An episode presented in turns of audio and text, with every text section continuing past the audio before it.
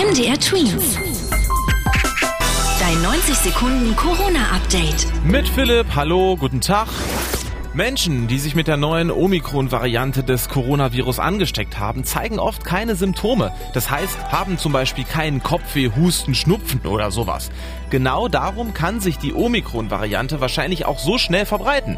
Das sagen Forscher aus Südafrika. Denn klar, wenn man nicht merkt, dass man Corona hat, kann man andere natürlich auch viel einfacher anstecken und ist vielleicht auch ein bisschen unvorsichtiger. Die Hersteller von Corona-Impfstoffen arbeiten aber gerade daran, dass neue Impfungen noch besser gegen Omikron Omikron helfen. Apropos Impfungen, die können wir in Deutschland bald auch beispielsweise in der Apotheke bekommen. Also nicht nur beim Arzt, sondern in einem Impfzentrum. Mit Impfungen in Apotheken, auch für Kinder, die zum Beispiel zu einer Risikogruppe gehören, könnte es schon in zwei Wochen losgehen. Das meint der Deutsche Apothekerverband.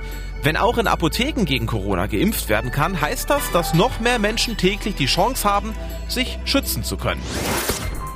Die anstehende Olympiade in China soll trotz der Omikron-Variante stattfinden. Die Olympischen Winterspiele finden ohnehin schon unter sehr strengen Corona-Schutzmaßnahmen statt.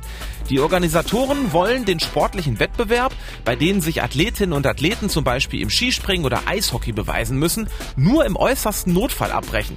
Das wäre zum Beispiel, wenn Corona in den Hotels oder Sportanlagen ausbricht.